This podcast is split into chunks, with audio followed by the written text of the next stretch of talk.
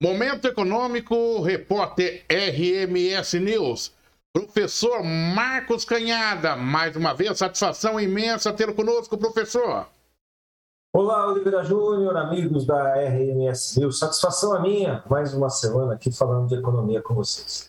Satisfação é nossa, professor. Muitos assuntos, muitos é, temas interessantes que impactam no dia a dia do cidadão. E eu já começo com um tema que, num primeiro momento, ele impacta quando nós adentramos com os nossos veículos nos postos de combustíveis. E olha que o motorista Hein, professor, tá chiando. Mas a tá Câmara. Sofrendo. É, tá sofrendo, professor. E a Câmara dos Deputados mexeu aqui, mexeu ali e disse: olha, pode resolver. Há uma linha de especialistas que dizem: olha, não é por aí. Outros ah, têm concordância, eu quero saber, é do nosso especialista, professor Marcos Canhada, porque a Câmara dos Deputados aprovou nessa semana por 392 votos contra 71 e duas abstenção, abstenções aí, o projeto que estabelece um valor fixo para a cobrança de ICMS sobre combustíveis.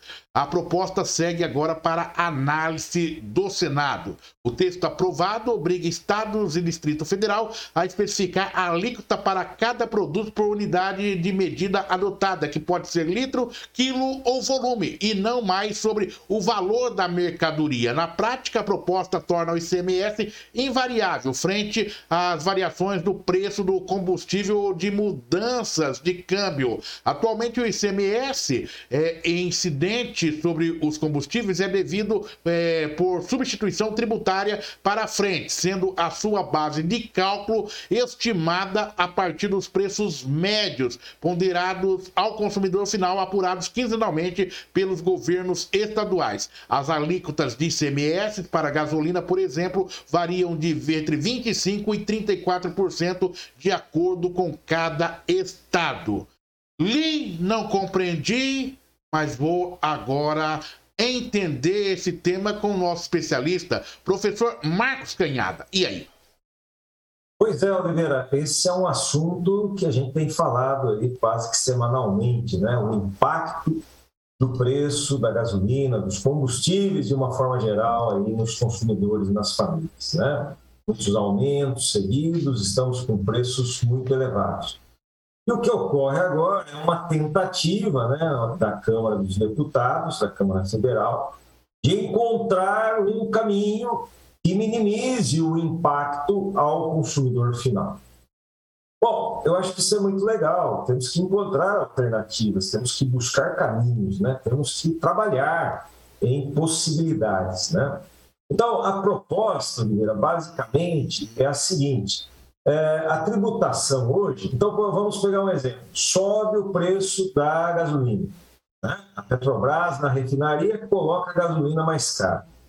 Quando eu tenho um percentual de ICMS sobre essa gasolina, se a gasolina subiu, eu coloco um percentual, então há uma arrecadação maior de ICMS pelo Estado, que está ali aplicando aquela alíquota.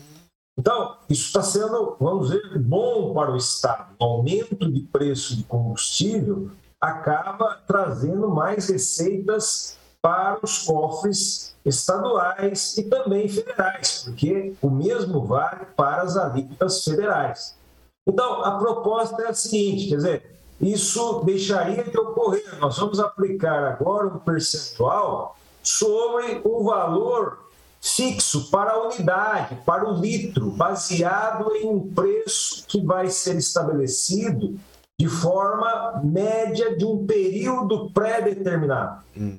Então, com isso, o objetivo é não uh, impactar de forma tão intensa quando a Petrobras subir e, e, tem continuado a subir, nós já explicamos esse problema, um problema internacional, oferta de petróleo, a oferta de petróleo diminui, o preço dos combustíveis aumenta, a Petrobras é uma empresa que tem acionistas, ela tem que acompanhar esse preço de mercado. Então a ideia é essa, não mais é, colocar esse impacto sobre os impostos estaduais que é um grande incidente de tributação sobre o combustível. Então, isso daria uma um menor impacto. Não quer dizer que a gasolina vai sair do preço que está para vir para metade. Vai haver aí uma pequena redução, minimizar um pouco o impacto do combustível. Essa é a proposta. Bom, por outro lado, você sabe que os estados têm orçamento, né? Então, os estados estão é, trabalhando com essa receita dentro desse panorama. Então, quando você altera, reduz o preço através da diminuição da tributação do ICMS, os estados vão reclamar. Né? Os estados vão dizer: olha, nós precisamos desse dinheiro aqui, estamos acostumados uhum. Com esse dinheiro, com essa receita para fazer aqui as nossas despesas. Então, Oliveira, é um assunto polêmico. Isso foi aprovado a princípio na Câmara Federal, vai para o Senado ainda para ser discutido. Vai haver aí muitas reclamações dos estados, principalmente, né? porque o estado vai dizer: bom, vai diminuir nossa receita, nós precisamos aumentar algum outro tributo.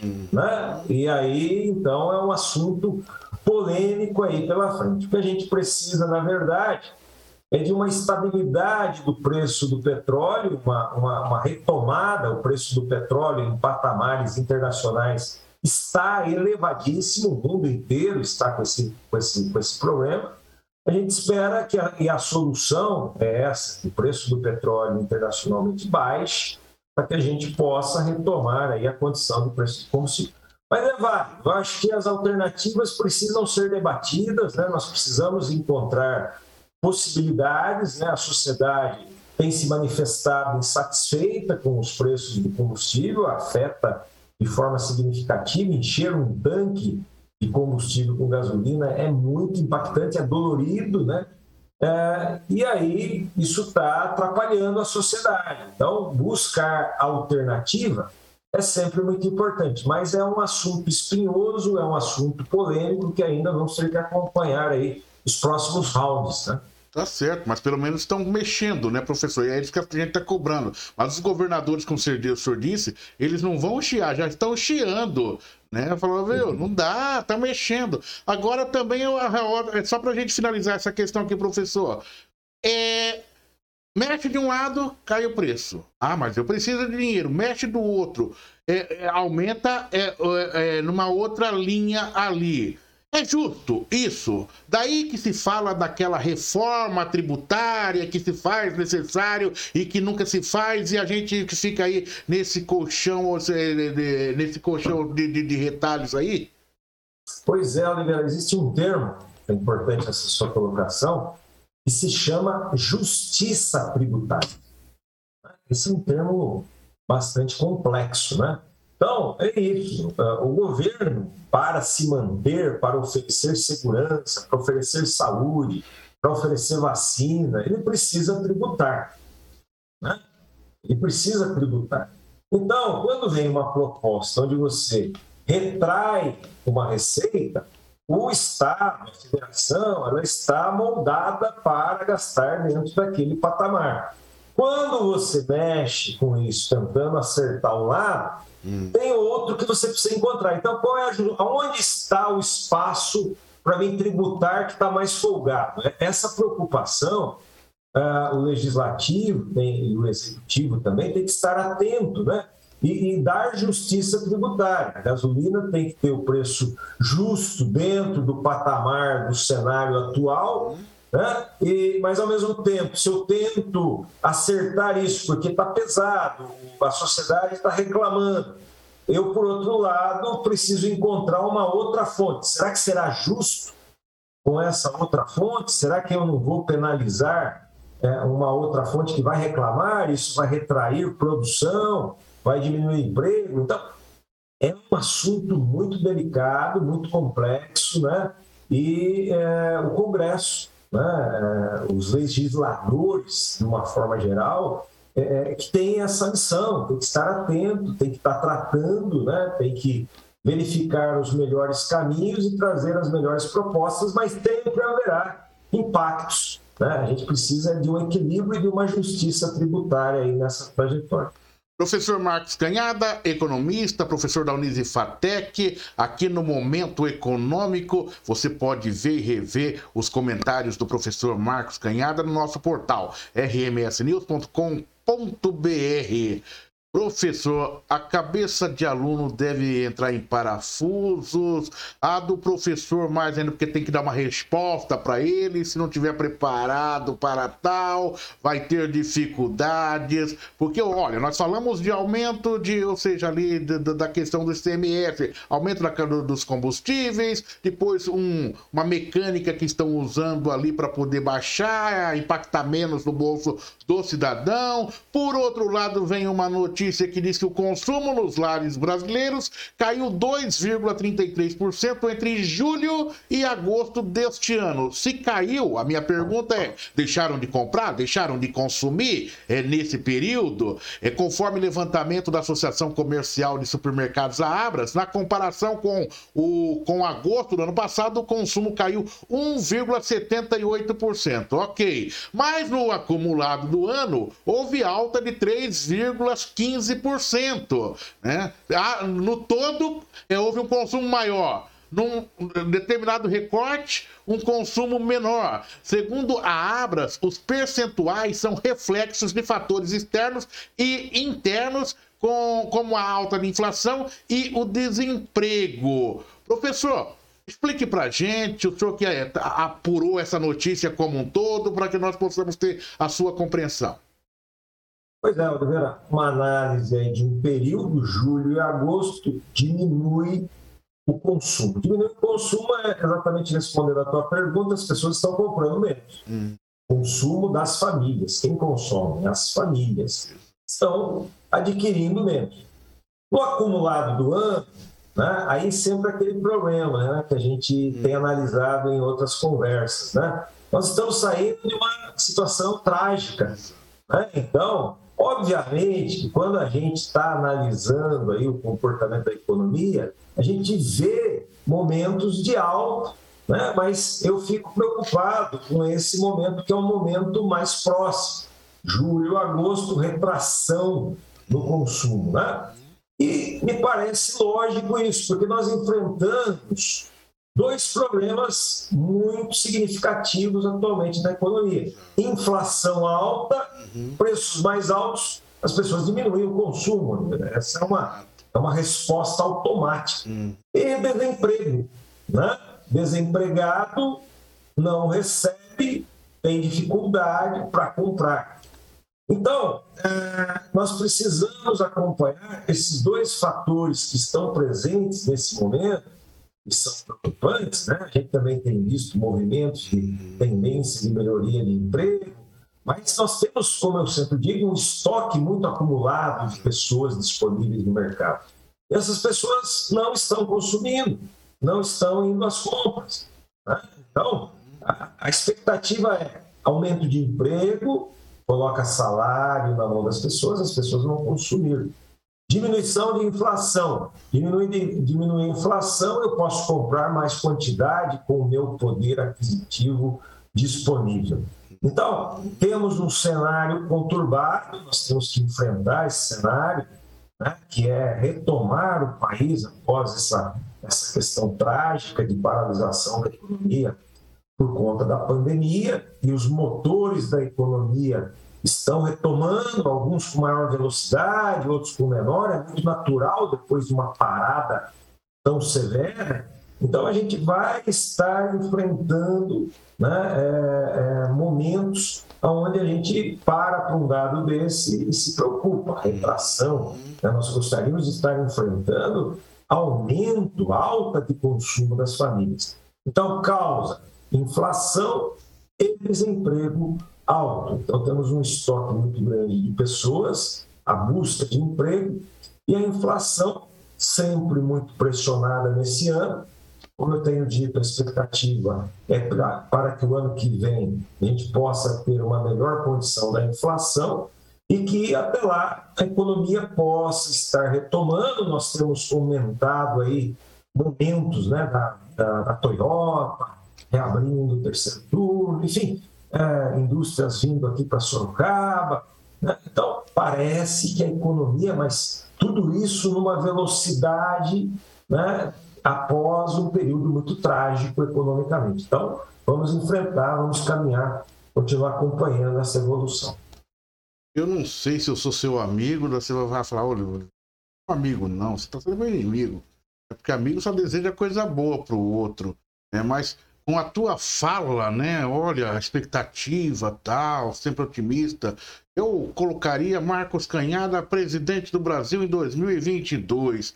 Porque, porque dentro dessa visão é tão gostoso a gente ouvir. Porque do outro lado, chegou uma notícia aqui que o presidente da República diz: é possível termos desabastecimento. Jogou um balde de água fria em mim a hora que estava falando. Daí eu falei, deixa eu entender, eu vou perguntar para o professor, me ajuda aí, professor. Diz Bolsonaro, é possível termos desabastecimento. O presidente Jair Bolsonaro conversou com apoiadores nesta quinta-feira é, e ressaltou haver a possibilidade de o Brasil enfrentar desabastecimento por, com, por conta da falta de fertilizantes e materiais para a produção de embalagens. É, disse o presidente: teremos pela frente desabastecimento de fertilizantes. O agronegócio já sabe do problema, já aumentou em quase 100% o preço do insumo.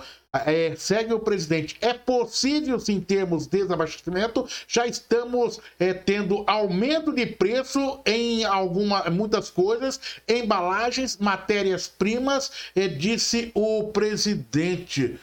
Professor Marcos Canhado, ele está sendo realista aqui, dentro do cenário que ele viu, né? que ele vive e que nas informações que ele obtém.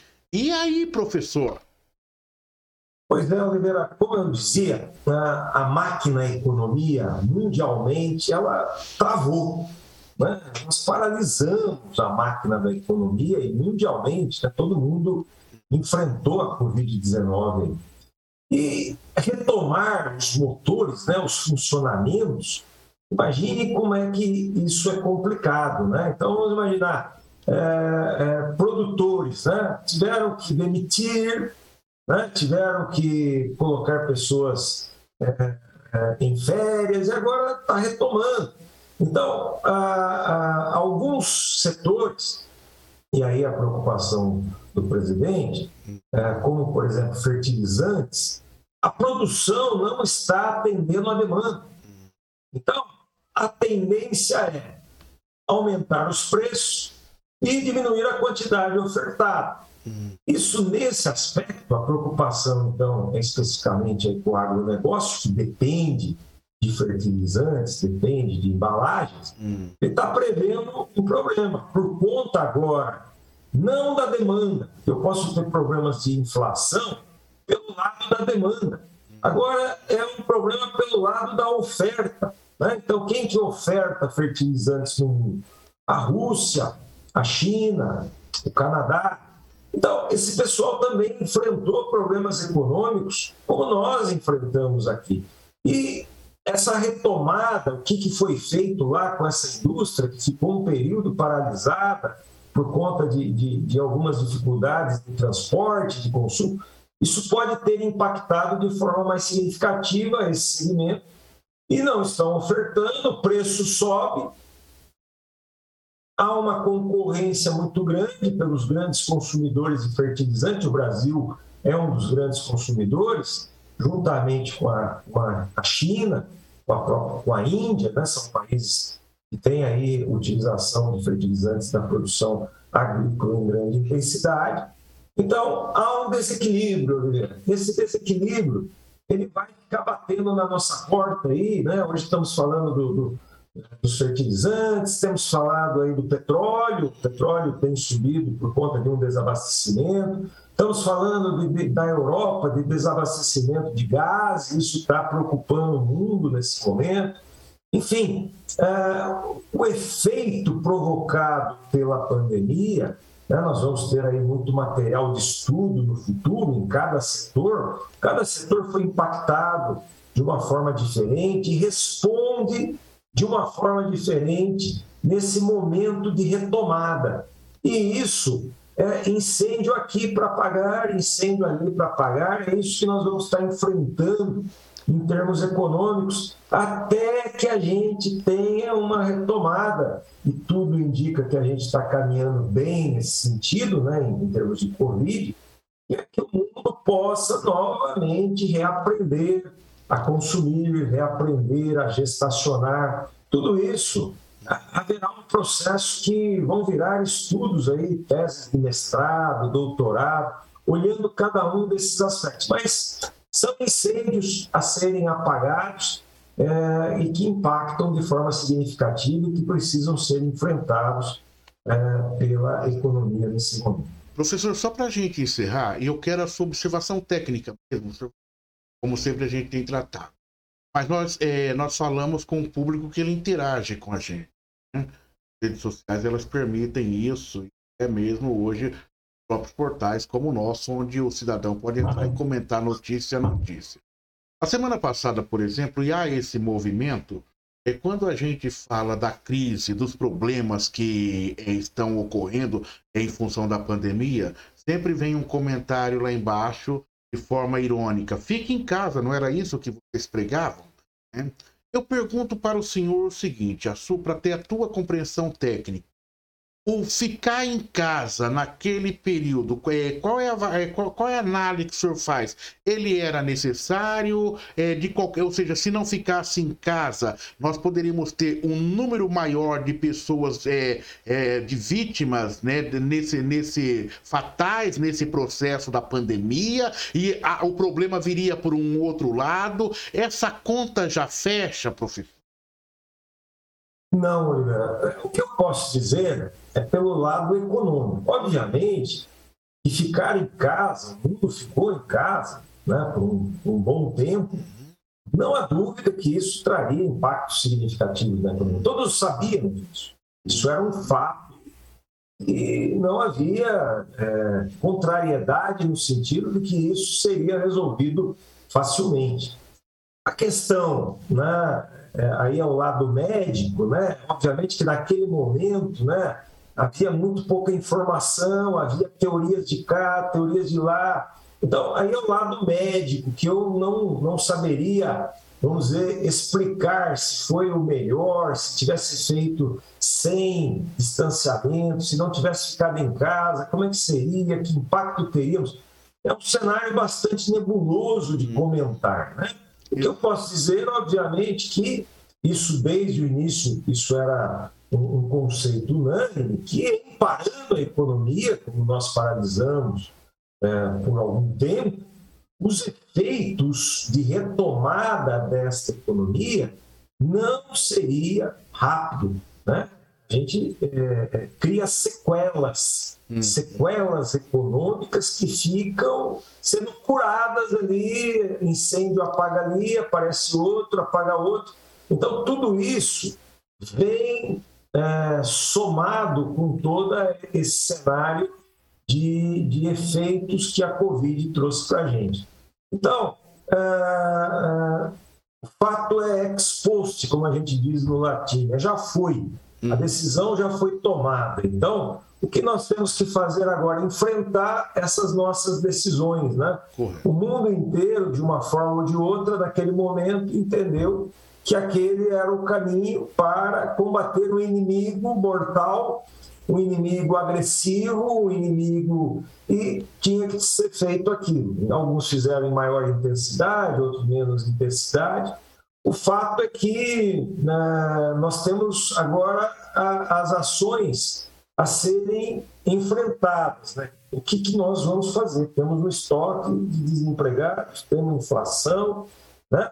Temos setores da economia emperrados que vão criando aí um, como é esse caso aí da, da, dos fertilizantes, que criam um impacto, porque se você tem problema no fertilizante, vai subir o preço do arroz, vai subir o preço do feijão, já está alto, já está caro, então a preocupação é, puxa, mas vai subir mais. Pois é, então temos que encontrar um caminho né, para esse desabastecimento. Né? Então, ah, ah, só que esse caminho, muitas vezes, nós não somos grandes produtores de fertilizantes. Então, quem produz? O Canadá, a Rússia e a China. Então, esses países, é, se não produzirem, afetarão a gente. Então, é um problema em cadeia, é um problema bastante amplo. Então, eu sempre digo que a gente tem que, passado né, é, a, a, situação, nós temos agora que é, estar felizes porque a, a, a pandemia parece que vai arrefecendo e nós vamos chegando a um ponto mais equilibrado. Isso. E agora é reconstruir, né? Nós precisamos ter essa capacidade de reconstruir, né? Uhum. Eu gosto muito da, dos exemplos japoneses, Oliveira, né? Sim. Que quando ocorre uma catástrofe, né? O Japão é um país muito afetado sempre por catástrofes.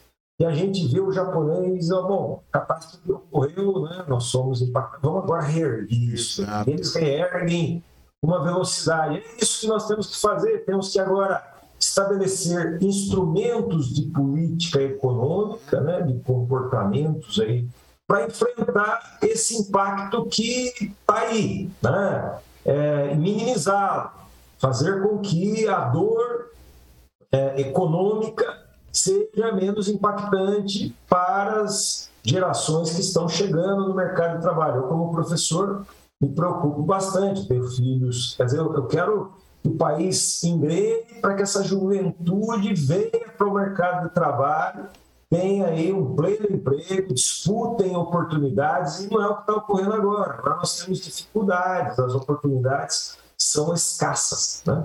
Correto. Professor, está respondida a pergunta, era justamente essa observação é que o senhor fez desse, sobre o aspecto é, econômico que a gente discute aqui. Eu queria saber é, se o mercado estava preparado para isso. Ele sabia que nós poderíamos chegar naquele momento, mas dentro de uma linha de equilíbrio, o próprio mercado viu que o momento exigia aquela tomada de decisão e que lá na frente as providências, ele deveria entrar, tem que teria que entrar em ação para poder criar os mecanismos para a economia voltar à normalidade. Em tese é isso, professor.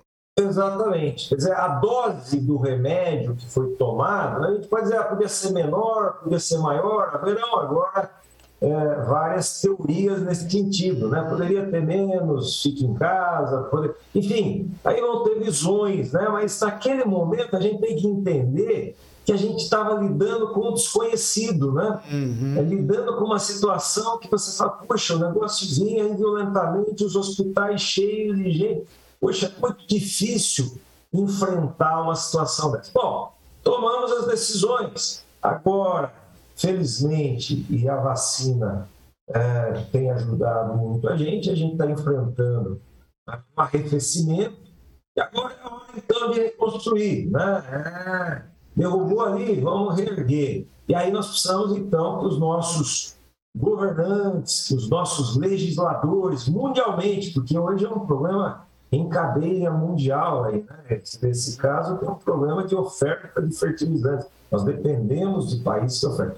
Então, todos precisam, é, porque o, mundo é interligado, né? então é, precisa haver aí uma resposta mundial né, de todos os países para que as coisas voltem próximo daquela normalidade que a gente tinha, enfrentando os problemas que a gente já tinha, porque os problemas, hum. as crises, elas vão continuar a existir, com pandemia ou sem pandemia, é, e os agentes que controlam a economia precisam estar preparados, atentos, para fazer os movimentos que, quando a, a, a situação traumática está presente ou se avizinha, as respostas sejam controladoras buscando o equilíbrio. É isso que é a economia. Economia é uma ciência social que estuda necessidades, as pessoas têm necessidades, em relação à escassez, os recursos são escassos, e aí, fechando, buscando o equilíbrio. Necessidades e escassez, duas coisas contraditórias, tem que encontrar equilíbrio para essa situação. Professor Marco Canhada, obrigado aí pela aula, viu? Mais uma vez aqui, fazendo nos entender, compreender os cenários, né? E isso é muito importante. Obrigado, até a próxima, professor. Obrigado, Oliveira. Abraço a todos, felicidades aí na caminhada. Obrigado, professor Marcos Canhada, economista, professor da Unisifatec, aqui com a gente. Você pode ver e rever os comentários do professor Marcos Canhada no nosso portal rmsnews.com.br. Jornalismo para você conectado na internet.